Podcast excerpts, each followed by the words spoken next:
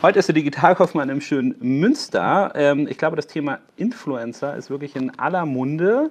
Ähm, es gibt ähm, viele spannende Modelle dahinter. Ich glaube, es hat angefangen mit, äh, oh Gott, was ist es, hin zu, mittlerweile beschäftigen sich viele Marketing-verantwortlichen äh, Unternehmen mit dem Thema. Aber was ich, glaube ich, noch nie so richtig gefunden habe, ist eigentlich, was ist das Geschäftsmodell bei den Blogs, bei den Influencern, bei Instagram, anderen Kanälen, über das gemacht wird. Und deswegen freue ich mich heute mit Niklas Niklas zu sprechen. Und wie ihr schon seht, na, also einfach mal so ein bisschen Produktplacement machen, ähm, geht es hier auch ähm, und nicht nur um Influencer, sondern um E-Commerce. Und ähm, deswegen fange ich an mit der ersten Frage. Wer bist du? Was machst du? Ja, hallo zusammen oder äh, hi Nils, danke für den Besuch. ja, ich bin ähm, Niklas Hein. Ich bin äh, 28 Jahre alt und wir sitzen hier im schönen Münster und wir sitzen gerade bei der einer unserer Marken ähm, oder nicht oder doch vor dem Influencer Marketing und PR-Büro. Steht da auch äh, in unseren schönen Lovely Letters, die man auch oder nicht oder doch Shop kaufen kann. das waren jetzt die Product Plugs für heute. ich dachte, wir machen dieses QVC-Thema ja. hier. Also, ne, ähm, mich schon gut vorbereitet. Ähm, und wir sind, ähm, meine Frau und ich, wir betreiben zusammen die 100.000 Lux Group und wir haben äh, eigene Online-Shops mit ähm, oder nicht oder doch und John Judy und eigene Logistik, mit der wir für die Brands das Fulfillment machen. Und wir haben über die letzten zweieinhalb, drei Jahre äh, die Brands aufgebaut und ein wesentlicher Bestandteil war eben, dass meine Frau Joanna früher Influencerin, Bloggerin war, beziehungsweise auch immer noch ist und wir dann angefangen haben, ähm, Produkte um diese initiale Erreichbarkeit ähm, aufzubauen. Und ein großer Teil war eben, das mit der anfänglichen Community von Joanna gemeinsam zu machen. Ähm, und da hat Instagram und Influencer Marketing eben ähm, sehr bei geholfen und ohne ohne dieses Thema Instagram, den Austausch mit einer Community, ähm, wäre das, wo wir jetzt sitzen und hätten diese Produkte, die wir jetzt sehen, ähm, das wäre nie dazu gekommen ich glaube, eine Sache, die ich ganz spannend bei euch finde, ist, wenn ich an das Thema Influencer denke, denke ich mir immer daran, okay, das sind Leute, die bauen sich selber als Marke auf, als Brand auf, bewerben dann aber, also monetarisieren sich über Produkte, die sie nicht selber entwickelt haben. Also die klassisch äh, werden die von Brands genutzt, um als Brand Ambassador mhm. bestimmte Produkte mhm. zu promoten. Ähm, äh, was ja dazu führt, dass du nie 100% mit dem Produkt sozusagen mhm. seelisch übereinstimmen ja, wirst, ja, ja, weil du hast es ja nicht selber gemacht. Und bei euch, wir sind, ich hatte gerade eine sehr, sehr spannende, schöne Tour vom Hochregallager. Ihr habt, äh, ich weiß gar nicht, wie viele Produkte ihr habt, äh, aber es sieht aus wie Hunderte, wenn nicht sogar noch mehr. Ähm, aber jedes dieser Produkte kann ich erkennen. Ne? Also mhm. es sieht, sieht, so aus, als ob ihr euch schon sehr viel Gedanken darum gemacht habt. Ja. Warum habt ihr euch so entschieden? Warum habt ihr nicht sozusagen den Fame, die Reichweite, mhm. was auch immer, über Fremdprodukte monetarisiert, sondern habt gesagt, komm, wir, wir, äh, ja.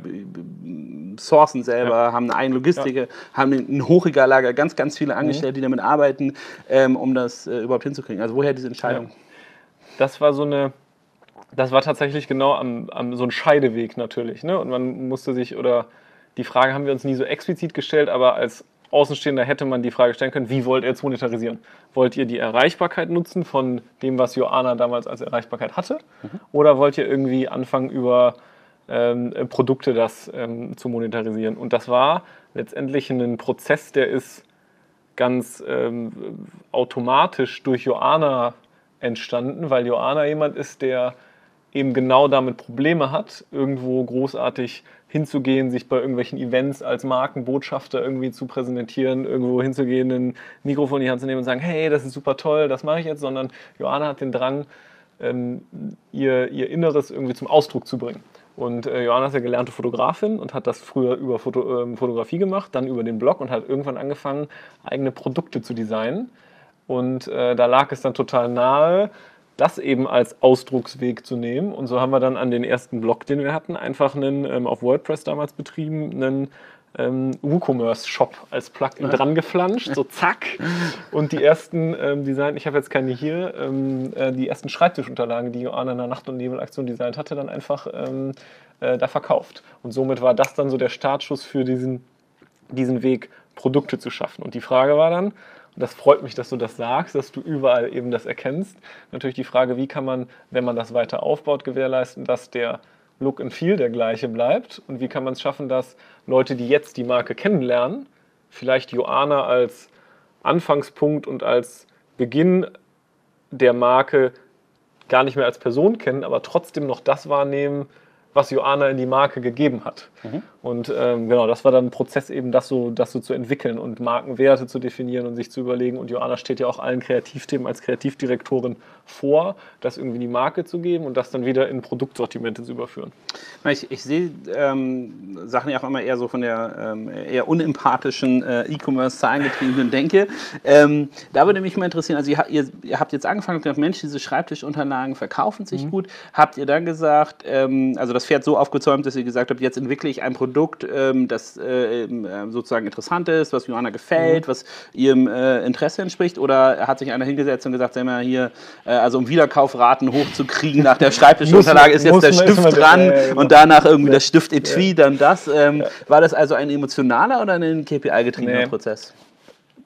Bei uns gibt es ähm, Emotion, Assoziation und Vision first, KPI und Struktur second. Also das ist so, also wenn Joanna würde sich niemals von irgendwem sagen lassen, weil eine Recherche ergeben hat, dass die und die Segmentierung des Produkts so und so einen wahnsinnig hohen Deckungsbeitrag hat und noch viel Marktpotenzial hat, müsst ihr das jetzt machen, sondern das war immer eine, was auch ähm, immer eine, eine, eine, eine nächste authentischer und von, von ihr auch ähm, Schritt, wo sie sich bei wohlgefühlt hat. Ne? Das heißt, nach der Schreibtischunterlage hat sie gemerkt, okay, oder hat das Team gemerkt, auch wir hatten dann schon angefangen, dass wir mehrere Designer hatten, okay, wir brauchen etwas, wo wir eben mehr reinbringen können als nur eine einfache eindimensionales Design. Und dann wurde der erste Kalender designt, der halt wirklich, ich kann, ich kann dir mal einen mitgeben, ganz da hinten im Abenteuerkalender sind zig Seiten mit individuellen Designs, wo jeder halt, wo, wo es verschiedene Listen gibt und Notizzettel und Playlisten zum Archivieren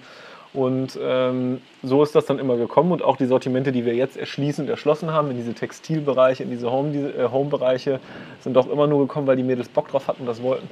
Und ähm, das muss auch so bleiben und das wird auch immer so weitergehen. Okay. Und natürlich also das hat, also ähm, gerade, äh, wir haben immer den Konflikt hier, der äh, Stefan Luther von NetShops, der macht Brand Commerce, der sagt mhm. immer, Nils, du musst E-Commerce immer von der Brand aus denken. Dann äh, äh gibt es halt die äh, äh, ähm, sehr unintentionalen Amazonals, die es sozusagen ähm, ja. sehr zahlengetrieben raushauen. Ihr seid ganz klar, ihr sagt, unsere Brand ist im Vordergrund. Ja, wir, unser Vertriebskanal ist E-Commerce, ja. aber ähm, unser Unternehmen entwickeln wir über ja ähm, äh, über die Brand, über die Idee, die dahinter steht und dem bleiben wir auch treu. Genau, und die Community. Wir machen natürlich ganz oft auch viele Sachen, bei, bei, bei wo wir die Community mit einbeziehen. Wollt ihr den Kalender, und das ist zu so einem, hat sich zu, wirklich zu so einem, hat sich auch als, als so ein ja, festes Ritual im Jahr entwickelt, dass wir die Community fragen, wollt ihr den Abenteuerkalender fürs nächste Jahr, in welcher Farbe wollt ihr den? Stimmt doch ab. Und dann stimmen da halt echt sehr, sehr viele Menschen. Ich habe gesehen, ab. das lebt ja auch. Also gerade ist seine Mitarbeiterin hat da einen, einen Abstimmzettel hinten gehängt für Designs. Intern also, auch. Ja, intern genau. auch. Also ja. Hier, hier steht äh, hinten auf dem, das ist der Serverraum. Da wollen wir jetzt äh, nicht reingucken, aber da ist das Wahllokal und da wurde eben ein Zettel aufgehängt mit zwölf Designs, sind äh, glaube ich. Und da steht dann da oben drauf Wahllokal gewählen. Und dann können auch intern hier die Leute darüber abstimmen, was für ein Design äh, sie dann jetzt für irgendeine Blogserie oder irgendwie eine Serie schöner finden. Okay. Ja. Ähm, ich habe ja schon gesagt, dass Zahlen mir wichtig sind. Ähm, deswegen, ähm, ich will gar nicht wissen, wie viele äh, Follower mhm. oder Besucher oder was auch immer ihr habt, sondern erzähl doch mal, wann habt ihr angefangen, das Unternehmen aufzubauen und wo steht ihr jetzt in irgendeiner Quantifikation, also Anzahl Mitarbeiter, mhm. äh, Anzahl Brands, Anzahl mhm. Produkte verkauft. Mhm. Also wo, äh, was ist so der Zeitstrahl gewesen? In mhm. welcher Zeit habt ihr das aufgebaut. Mhm. Ich glaube, ähm, wenn, wenn im E-Commerce-Bereich von Influencern gesehen wird, äh, ge, äh, geredet wird, wird das immer so ein bisschen belächelt, mhm. bis auf die, die das monetarisieren können. Aber ihr habt ja ein mhm. extrem tolles Unternehmen hier aufgebaut, mhm. ähm, ähm, wie wir äh, ja auch, auch ohne, äh, soweit ich weiß, Fremdinvestoren, also mhm. wirklich ein, ein ähm, sehr, sehr schönes Unternehmen. Das würde mich interessieren, dass du das mal beschreibst, mhm. weil ich glaube, den meisten Leuten ist gar nicht bewusst, was du damit für Geschäftsmodelle ja. bauen kannst. Und äh, man wird immer gefragt, Mensch, was ist denn so die Messbarkeit von Influencern, von der Reichweite, die die haben mhm. und so. Und ich glaube, bei euch kann man das ja mhm. ähm, ähm, endlich mal ja. wirklich schön quantifizieren. Ja. Mhm. Das liegt vielleicht aber auch daran, dass ähm, die Frage kriege ich öfter gestellt.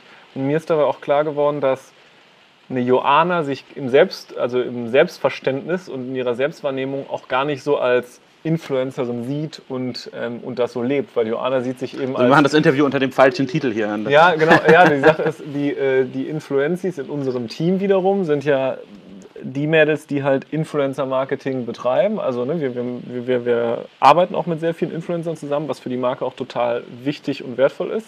Aber Joanna selber sieht sich halt als, also der, der, der Ursprung als ähm, nicht als klassische Influencerin, sondern eher als Unternehmerin und Kreative in erster Linie. Ne? Also Joannas auch der Grund, warum Joanna Influencerin geworden ist, war immer, dass sie über Inhalte begeistert hat mhm. und über den Drang, ihre Emotionen mitzuteilen, sei es Foto, sei es Texte, sei es irgendwelche äh, äh Designs, dass der Drang war, sich kreativ auszuleben und sie wollte nie äh, Reichweite und Veranstaltung und Rampenlicht, sondern sie wollte und will immer nur sich zum Ausdruck bringen. Und ähm, das heißt der Ursprung so gesehen, aber man kann natürlich Joanna, weil sie selber als Person auch eine Erreichbarkeit und eine große Reichweite im Internet haben, sie irgendwie als Influencerin sehen. Und die Entwicklung, die das so genommen hat, ist, dass wir also, vielleicht, wenn ich da einmal eingrätschen kann, also das ist sozusagen das, was sich ja eigentlich durch all diese Sachen, die du gesagt hast, mhm. durchgezogen mhm. hat ähm, Influencer stand gar nicht, Reichweite stand nicht im Vordergrund, nee, sondern nein, im Endeffekt nein, diese äh, ähm, wirklich Detailverliebtheit, genau, die eure Produkte genau. widerspiegeln, wo ja. halt jemand äh, wie ich durchgehen kann und ja. sagen kann, okay, ich würde jetzt äh, bei allen Produkten, die ihr habt, schon erkennen, Exakt. die sind alle so aus der gleichen, ja. Äh, gleichen also äh, sehr, sehr spannend. Ich glaube auch, ähm, ähm ich lasse dir erstmal diese KPI-Frage beantworten, aber dann würde ich natürlich gerne wissen, wie ihr mit Influencern arbeitet genau. ähm, und wie ihr das auch messbar macht, wie, was so eure Erfahrungen sind. Ähm, wer die Hintergrundgeräusche ähm, hört, ich bin froh, dass wir hier so eine Kuscheldecke haben, denn draußen bricht gerade die Welt zusammen mit Schnee, Hagel und äh, definitiv Gewitter. Ähm, wir werden sehen, wie das weitergeht. Aber jetzt erstmal zurück zu eurer. Unternehmensentwicklung genau. in KPIs ja. ausgedrückt. Genau, also 2015 haben wir angefangen mit den ersten, äh, mit den ersten richtigen Produkten und da hatten wir halt. Ähm, also vor zwei, drei ja, Jahren. Zwei, ähm, genau, 2015 im Februar, also ähm, so knapp vor drei Jahren und hatten eine erste Schreibtischunterlage und hatten halt einen Artikel im Shop und dann waren es zwei, drei und ähm, waren dann Ende des Jahres 2015 so eine Teamgröße von, ich muss jetzt einmal genau nachgucken, so circa sechs, sieben Leuten ähm, und hatten wahrscheinlich äh, Ende 2015 also um die 20, 25 Artikel im Shop, aber wirklich auch nur Schreibwaren.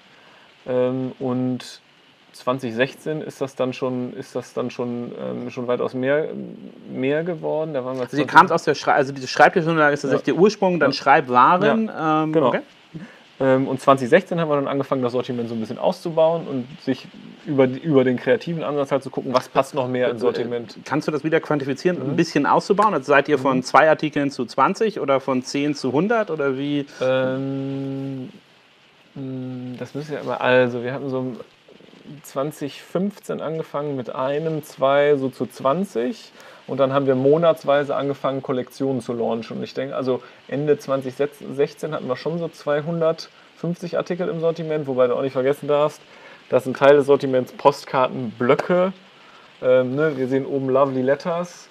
Äh, das ist das gesamte Alphabet abgebildet. So 28 Stück. Genau, 28 Stück sind schon mal ähm, in, in, in Hoffentlich habe ich jetzt die richtige Zahl gesagt, aber ich glaube. Ja, so, dann rechne doch mal nach kurz. Sonderzeichen, ne? Ja. Ähm, Gibt es auch noch. Ähm, und hatten 2016 so um die 200 Produkte und haben da auch schon gemerkt, dass wir ähm, mit der Logistik so nicht, mehr, so nicht mehr klarkommen und sind dann auch in eine größere, ähm, weil wir eben auch, was auch Kern immer wichtig war, die Kreativität der Produkte, aber eben auch die Verpackung der Produkte. Ja. Deswegen haben wir die Logistik immer selber gemacht und sind, äh, waren 2016 dann im Weihnachtsgeschäft. Vielleicht auch noch, auch noch mal ein, ein wirklich wichtiger Punkt. Wir sind eben durch die Logistik gegangen. Es wird mit sehr viel Liebe gemacht. Es wird handsigniert. Ähm, die Verpackung ist ähm, äh, sozusagen für den äh, an, an Plastik eingeschweißte Klamotten gewöhnten E-Commercer mhm. extrem liebevoll, extrem durchdacht. Mhm. Ähm, also man kann teilweise, würde ich sagen, sogar einige eurer Verpackungsstücke mhm. als eigenständiges Produkt dann ja. nochmal mitnehmen. Ne? Ja. Also so also die Beutel oder so, die ich gesehen habe. Ne? Ja, Genau. Das passiert auch. Das wird auch so wahrgenommen, dass ein großer Teil der Verpackung teilweise wirklich als Produkt genutzt wird und halt nicht weggeschmissen wird. Mhm. Ähm, ist auch äh, ganz klar, ganz klar, ganz klar ein Ziel und auch total wichtig. Und 2016 waren wir dann schon, Ende 2016 waren wir schon so um die ähm, um die ähm, 50 Leute und waren jetzt, ähm, also in der gesamten Unternehmensgruppe, 1000 Lux Group, ähm, 20, ähm, 2018, äh, 2018 äh, Ende 2017 ähm, schon 70 Festangestellte. Ja. Sehr spannend. Ja. Ihr habt euch ja dann äh, vom WooCommerce und, äh, äh, und WordPress auch wegentwickelt. Also ja. hier in Münster, äh, äh im Münsterland, in äh, Münster, Shopware habe ich gehört, ist im Einsatz. Ähm, Ist wahrscheinlich auch, ja, sonst würden die hier rüberfahren und euch umhauen, wenn ihr das nicht macht. Ähm, also gibt's auch gibt es denn mal als Frage, gibt es denn andere oder bessere Shopsysteme, die man nutzen kann? das, äh, das, ist das ist eine weit gefächerte Frage, die du mich fragen kannst. Ne? Äh, es gibt natürlich immer Magento, es gibt Oxid, ich bin da ganz genau, äh, pluralistisch ja, genau. eingestellt. Es gibt da sicherlich viele Sachen, die man machen kann. Äh, äh, Im oberen Shopsystem ist natürlich Spiker, habe ich gehört, äh, eigentlich so, so, das the way to go. Ja, ähm, kann ich da ganz unbeeinflusst sagen. Ähm, gute Gegenfrage, gute Gegenfrage muss ich sagen. Aber ja, ähm, wir haben halt nach Shop-Systemen gesucht, deswegen auch zu der, der, die sind wir dann zu Shopware gegangen. Ich kenne ein paar gute Berater, die dir helfen können bei der Frage. ja, weil das Problem war natürlich, ähm, genauso wie die, die, der Individualisierungsgrad bei den Produkten die eigenen Designs so wichtig sind, auch bei der Verpackung, brauchten wir natürlich einen hohen Individualisierungsgrad im, in den Shop-Frontends. Ne? Das mhm. heißt, wir machen auch ganz viel wie eine besondere Produkt-Hero-Seite, wo besondere Gadgets oder irgendwie dann bestimmte Dinge eingebunden sind oder jetzt beispielsweise eine eigene Community-Rubrik auf oder nicht oder doch.de für das Thema äh, Heldenküche. Also wir haben beispielsweise eine eigene Community-Rubrik, wo man dann Rezepte, die man selber kocht, hochladen kann. Die werden dann darauf veröffentlicht. Und ne, da haben wir gemerkt, mit mit, äh, mit WooCommerce und WordPress, dass es A, dem Traffic nicht mehr standhält, mhm. B, die ganzen Logistikprozesse und auch die kaufmännischen Prozesse dann nicht mehr drin abgebildet werden können, wenn du äh, unter auch der Individualisierungsgrad eben, eben schwierig wird. Und dann ähm, genau, sind wir eben zu Shopware gegangen und betreiben auch beide unsere, unsere Shops ähm, ähm, in Shopware. Ja. Und der, jetzt den Affiliate-Link seht ihr unten zwischen. Ja. Nein, aber, aber äh, äh, jetzt Spaß beiseite. Also tatsächlich eine, also mit einem hergehenden rasanten Umsatz, äh, also äh, wahrscheinlich auch Umsatzwachstum, aber Personalwachstum, ja. eigener Logistik und einer äh, Professionalisierung von IT-Systemen hattet ihr also auch spannende zweieinhalb Jahre jetzt in, in diesem Wachstum.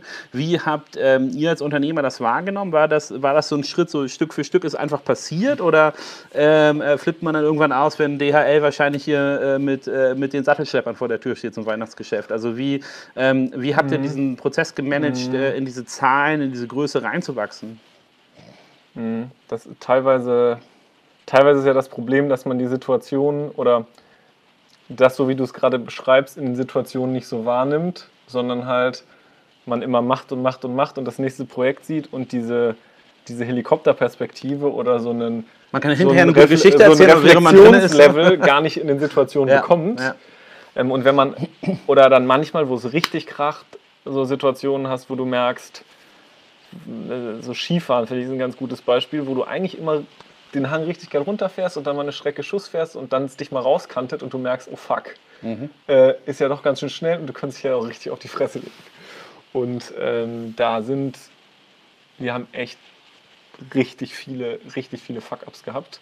Das sind dann halt so Sachen gewesen wie, und das ist, das ist geil, dass wir individuelle Produkte haben, eigene Designs, eine hohe äh, Markenwahrnehmung und die, die, Wertigkeit der Marke total wichtig ist und wir das auch immer weiter erhalten bleiben.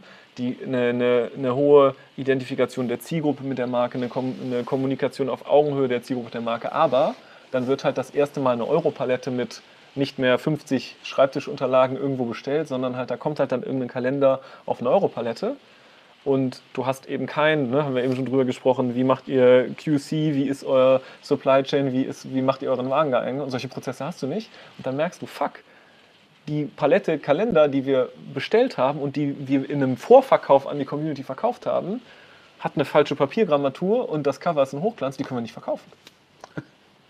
Okay. Ja. Und dann, und dann stehst ihr, da, da, Aber da müsst ihr auch mit der Verärgerung umgehen, der Kunde. Ja, also ist ja, ja, ist ja euer Core-Versprechen auch, ne? Exakt. Und zum Glück ist es nicht zur Verärgerung gekommen, weil dann steht da eine Joana und ich, wir stehen da und du denkst ja so die Situation, wo halt dann unten so eine Klappe unter dir aufgeht im Boden und du denkst, scheiße, okay. Ähm, und dieses einfach, dass ihr dann schlecht wird oder so Adrenalin irgendwie ausgeschüttet wird, was machst du jetzt? Und, und dann ist es halt, Joana hat halt die, die, die, die Gabe, in diesen Situationen immer die richtigen Dinge zu tun. Was haben wir gemacht? Wir haben an alle Vorbesteller, die diesen Kalender vorbestellt ha äh, hatten, und das waren über 1000 Stück, handgeschriebene Briefe geschrieben und Johanna darauf bestanden. Johanna hat darauf bestanden, zu sagen, Leute, wir müssen Entschuldigung uns da bei den, an den, an den, bei den Kunden, die den vorbestellt haben, entschuldigen. Wir müssen die ähm, in Kenntnis setzen, ehrlich und total echt. Und das haben wir auch gemacht. Ähm, das hat Tage gedauert.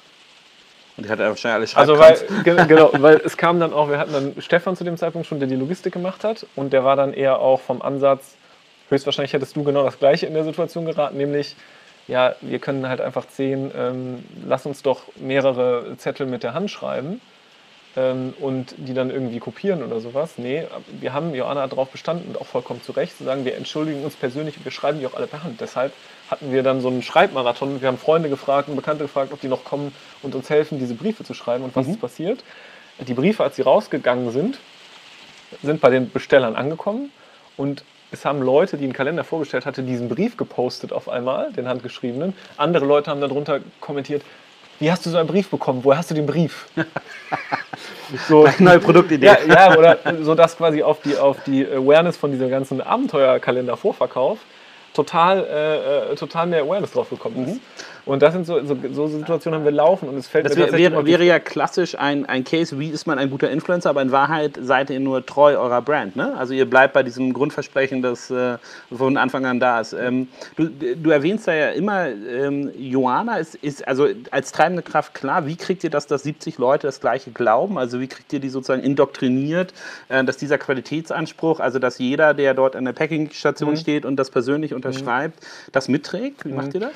Also das ist ein großer Teil ist natürlich, was im Design-Team passiert und in den Teams, die halt Markenkommunikation betreiben. Und das ist natürlich ganz wichtig, dass die Leute passen und schon so eine Grund, Grundeinstellung ähm, oder eine, eine, eine Grundschnittmenge mit den Markenwerten haben. Und dann muss man natürlich gucken, dass man das über, überführt in irgendwelche Stylevorgaben von Kollektionen oder in Kommunikationsrichtlinien oder dann eben ganz wichtig auch mit dem Kundenservice sich gemeinsam dann mit einer Joana hinsetzt und in, und in Teams und, und äh, in Workshops erarbeitet, wie wollen wir denn kommunizieren, was ist, was bedeutet die Marke oder nicht oder doch, runtergebrochen im Kundenservice, runtergebrochen in dieser und jener Situation. Und ähm, Aber ihr könnt es auch übertragen auf andere Marken. ne? Also ihr habt ja jetzt nicht nur oder nicht oder doch, sondern auch Genau, John Judy ist die andere Brand, wobei da eben diese, das von den System, Systemen auch oder von, dem, von, der, von den Vermarktungsmechanismen ähnlich funktioniert, aber nicht so einen großen Community-Aspekt hat wie bei oder nicht, oder doch, ähm, sondern schon, vom, ähm, schon etwas anonymer und stylischer, stylischer ist als bei oder nicht. Okay, also eine, eine sozusagen auch Multi-Brand-Strategie. Ja. Äh, Hat das auch was mit der Internationalisierung zu tun? Weil ich glaube, oder nicht oder doch ist halt schwierig äh, auszurollen. Das äh, ähm, genau valider Punkt, ja, ähm, auf jeden Fall. Und um noch auf die Frage zurückzukommen, wie sich das dann, wie man das wahrnimmt. Ähm, ja, man muss da echt, und das ist auch ein Thema, da bin ich auch, ähm, auch muss man auch sagen, dass das teilweise in manchen Situationen auch dann einen Tick zu schnell ging und wir halt immer gucken mussten, dass wir Strukturen dann hinterher bauen und das manchmal auch einfach nicht gut ist. Ne? Ähm, und dann auch, äh, ja, Also ich kann genau verstehen, wo, äh, wo, woher es kommt. Ich glaube, was ich auch interessant finde, jetzt mit mittlerweile 70 äh, FTEs, dass ihr unternehmerisch habt ihr ja auch eine ganz schöne Verantwortung. Ne? Also es sind äh, sozusagen äh, Personen, Familien, die dahinter hängen, die, äh, wo ihr äh, ähm, auch dafür sorgen müsst, dass das läuft. Ähm, äh, wie geht ihr damit um, diese Professionalisierung nachzuziehen? Also heiert ihr jetzt Senior Talent oder äh, geht ihr rein und sagt, okay, ich ähm, äh, versuche diese IT-Systeme zu verbessern, guckt ihr euch andere Firmen an? Also wie, Ja. wie ähm, geht dieser Prozess des Nachziehens bei Ja. euch? Genau, das ist einmal, also musst gucken, dass du dich immer mit Leuten austauschst, die die gleichen Probleme haben oder ähnliche Proble- Probleme, die ähnlich gelagert sind. Wie macht ihr das jetzt mit der Logistik? Wie habt ihr jetzt, ähm, weiß ich nicht, wie erfasst ihr jetzt Daten im Marketing? Wie geht ihr mit dem Kundenservice um? Was nutzt ihr für Tools? Wie macht ihr das? Ähm, das ist zum einen wichtig, aber zum anderen ähm, ist es wichtig und da kommt man einfach nicht, nicht umhin bei ein paar Dingen, wo man keine Ahnung hat und wo jetzt Themen auf einen zukommen, die man einfach noch nicht gemacht hat, sich Leute zu holen, die das schon mal gemacht haben. Also wir haben jetzt auch bei uns in der Holding ähm, den, den, den Uwe, der die Geschäftsleitung für die Bereiche Finanzen, Verwaltung, Controlling, ähm, Einkauf, ähm, Personal übernimmt. Der Uwe ist 58, der ist 25 Jahre lang, äh, die letzten 25 Jahre seines Lebens Geschäftsführer in verschiedenen mittelständischen Modeunternehmen gewesen. Der kann jetzt bei bestimmten Dingen einfach sagen, hört mal, das macht man so und hm, witzig, dass ihr das bisher so gemacht habt, aber das habe ich noch nirgendwo gesehen. Oder so Themen wie. Also ihr bringt euch gegenseitig viel spannende Sachen Ja, ja, bei, aber, ist- ist- aber aber die Professionalisierung, man braucht halt einen Uwe sozusagen, um das Ja, nachzuziehen. ich ne? weiß nicht, genau, ja, es kann für, für jeden wird es einen Uwe geben und Mhm. für mich ist auch ein Uwe als Bezugsperson ja total wichtig, weil das auch jemand, du einfach nochmal jemanden hast, der in manchen Situationen sagt, hör mal Niklas, das kannst du nicht machen. Oder der dir, der dir ein Verständnis dafür gibt, auch mal bestimmte, weil das natürlich auch in so, einem, in so einer sich schnell entwickelnden, ähm, in so einem schnell entwickelnden Te- Team, wo auch alles sehr persönlich geprägt ist, auch mal zu sagen, hör mal Niklas, willst du das jetzt, sagst du das jetzt oder die Entscheidung, die ihr jetzt treffen wollt, ist das jetzt, sagst du das jetzt als Gesellschafter oder ist das jetzt deine als operativer, äh, ein operativer, das musst du auch überlegen, das sind, kannst du auch eigentlich nicht immer, immer vermischen in, in manchen Situationen. Oder auch eine, so, so, so, banale Dinge wie ähm, Artikelnummersystem einführen und Artikelnummerkodierung haben, wo du dann jetzt auf einmal auch eindeutig auf eine Kuscheldecke, die unterschiedliche Farben hat, äh, eine eindeutige Aussage treffen kannst. Ähm, und Wir hatten ja gerade bei, bei euch im Lager darüber geredet, Barcodes waren jetzt noch nicht überall, aber das sind ja auch so Sachen, die, ich glaube, man äh, äh, denkt nicht wirklich, wenn man 2015 Schreibtischunterlagen macht, dass irgendwann ein, das Du- Thema Barcodes Nein, äh, um den Verstand bringen wird, weil Leute nicht richtig picken Ja. können. Ne? Also so, Die, die ähm, Sache ist ja auch immer, wenn man jetzt. Ist ja immer total witzig, wenn man sich in Situationen, in denen man schon mal war, nochmal so versucht zurückzuversetzen und sich nochmal, wenn ich jetzt nochmal da in der Situation stünde. Und mit dem Wissen von heute, denke ich mir bei manchen Sachen, muss ich nur schmunzeln oder lachen, weil ich denke, dass wir ernsthaft geglaubt haben, dass wir in diesem Raum irgendwo im ersten OG mit einem Behindertenaufzug ins Erdgeschoss ähm, der 20 Quadratmeter groß war und äh, noch einen kleinen Nebenraum mit Regalen hatten, dachten, geil, da machen wir jetzt das Lager und das Fulfillment. und dann holte ich irgendwann die Realität ein, bis halt dann irgendwie so ein Sattelschlepper mit einer Hebebühne versucht, irgendwie die ersten Paletten irgendwo abzu, äh, abzuladen und der Vermieter, der noch unten irgendwie ein Ladenlokal hat, total denkt, scheiße, hier meine Kunden können nicht mehr auf den Parkplatz fahren. Das sind so Sachen, die hast du nicht auf dem Schirm. Aber in der Situation kann man ja immer nur so weit blicken mit, dem, mit den Erkenntnissen und dem, dem Wissen, was man in der Situation angesammelt hat. Also du bist exzellent im Troubleshooting sozusagen. Äh, aber, die, aber ich glaube, je, je größer das Unternehmen wird, ist ja nicht so, dass ihr jetzt kleinere Probleme bearbeitet. Ne? Also ähm, es sind ja immer eine, äh, immer ein, eine Schippe drauf sozusagen. Genau, und der das dann es halt jetzt, um bei der ne? Größenordnung, wie du sagst, anders zu antizipieren und anders die Risiken auch in die, in die, in die Zukunft ähm, und auch natürlich eine andere Planung irgendwie und eine andere Steuerbarkeit von einem Unternehmen ähm, zu schaffen und zu gewährleisten, weil das, ähm, weil das dann bei ab einer bestimmten Größenordnung nicht mehr geht. Und ähm, auch da musst du natürlich dann oft Leute fragen, die das irgendwie schon mal gemacht haben. Ja. Ich glaube, es ist ähm, also auf die Zukunft ausgerichtet. Ich glaube, was äh, auch so aus den Büroräumen, ihr habt jetzt mehrere Standorte hier in Münster ähm, äh, äh, gesehen. Ich glaube, äh, man erkennt trotzdem so, ihr werdet euer Brand wahrscheinlich das so als Core-Prinzip sehen, in, auch in dieser Wachstumsbasis. ne? Also auch wenn ihr irgendwann mal 700 Leute seid, äh, ähm, ist das ein äh, Das- Versprechen dahinter. Ja, das wird, ähm, das wird so sein. Das wird auch bei, bei den Leuten, die wir suchen. Wir suchen natürlich auch noch ähm, Stellenprofile, gerade mit, diesem, mit dem Hintergrund. Und gerade Leute, die auch jetzt irgendwie ähm, ähm, Senior-Management-Erfahrung haben. Und das muss aber immer, und das ist halt, mit, hätte bei einem Uwe auch anders laufen können. Der Uwe hätte auch sagen können, ja, hör mal Niklas, ich würde das in der Vermarktung so und so machen und die nächste Produktlinie würde ich mir eher so und so vorstellen mit meinem, äh, mit meinem Know-how. Weil er sagt auch, ja, ihr habt ja das bisher so aufgebaut und das ist total wichtig und das müsst ihr beibehalten. Und ich erwarte auch von euch oder von der Joanna, dass sie das beibehalten wird.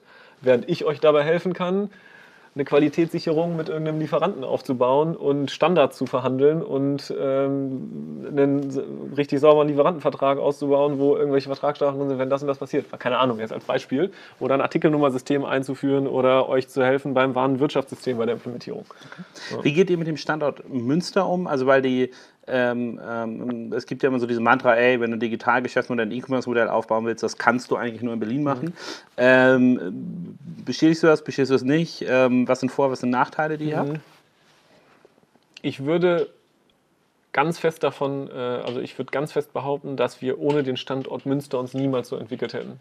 Denn der Standort Münster hat dazu beigetragen, Ich glaube echt, die Decke bricht, die Decke bricht gleich zusammen. Ähm, der Standort Münster hat dazu beigetragen, dass das jetzt Hagel, ne? Auch. Ja, ich, ich glaube. Oder Gewehrschüsse, man weiß es nicht.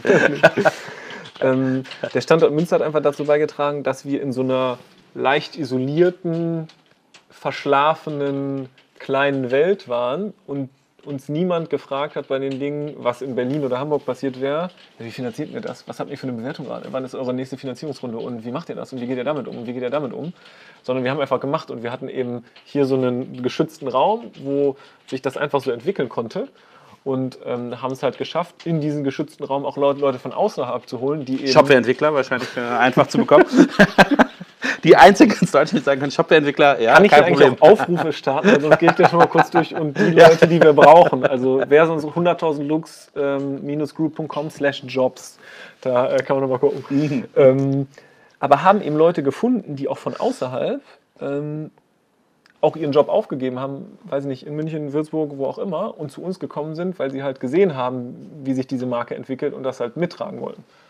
Ähm, und deswegen bin ich auch dankbar für den Standort Münster und deswegen wollen wir den auch gerne erhalten. Aber bei ein paar Themen ist natürlich, klar, merkst du dann auf einmal, wenn du bestimmte Leute mit bestimmten Anforderungen suchst, auch, äh, weiß ich nicht, Techies, Entwickler, die sitzen halt eher woanders. Ne?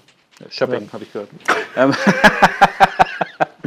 Ähm, aber spannend. Und ähm, jetzt die weitere Entwicklung. Ähm, was denkt ihr, was so federführend äh, passieren wird? Also werdet ihr weitere, weitere Brands aufmachen oder ähm, ähm, äh, erstmal das weitere, das Geschäft, das ihr jetzt habt, weiter ausbauen? Also,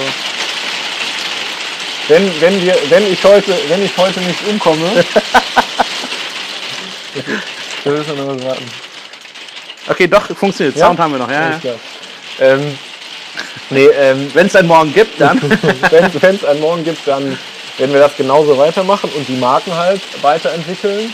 Ähm, natürlich, oder nicht, oder doch hat tausend Themen, die wir, die wir gerade machen können. Da kann man natürlich auch überlegen, was ist mit weiteren, was ist mit weiteren Vertriebswegen.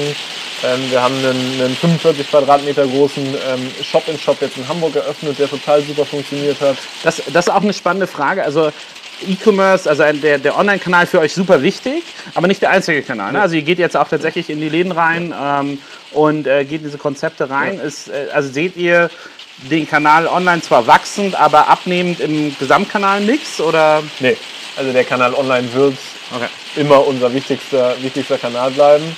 Ähm, aber es ist natürlich spannend zu sehen, was auch auf eine, in der stationären Welt passieren kann. Ne? Wenn du auf einmal Leute siehst, die, die eben nicht über einen, äh, eine Influencer-Kooperation oder eine, eine Facebook-Anzeige auf die Brand aufmerksam geworden sind, sondern vielleicht die 60-jährige Omi, die halt ein Geschenk für ihre 14-jährige Tochter braucht und halt mit strahlenden Augen in diesem äh, rosa pastelligen äh, Shop-in-Shop-Tempel steht und halt so einen Shoppingkorb nimmt und da halt irgendwie, irgendwie einräumt. Ne?